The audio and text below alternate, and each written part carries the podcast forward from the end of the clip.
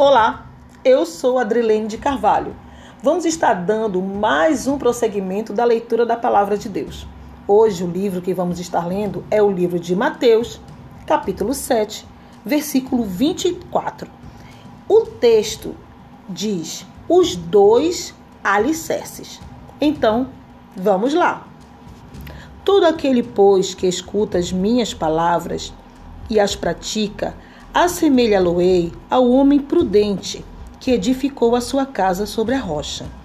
E desceu a chuva, e correram rios, e assopraram ventos, e combateram aquela casa, e não caiu, porque estava edificada sobre a rocha.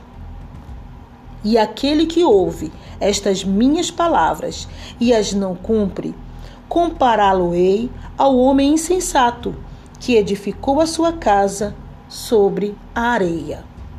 E desceu a chuva, e correram rios, e assopraram ventos, e combateram aquela casa, e caiu, e foi grande a sua queda. Então, ficamos por aqui. Espero que todos tenham gostado. Espero que você realmente medite nessa palavra e que ela seja de grande proveito para a tua vida. Fique com Deus, um grande abraço e até a próxima. Tchau, tchau.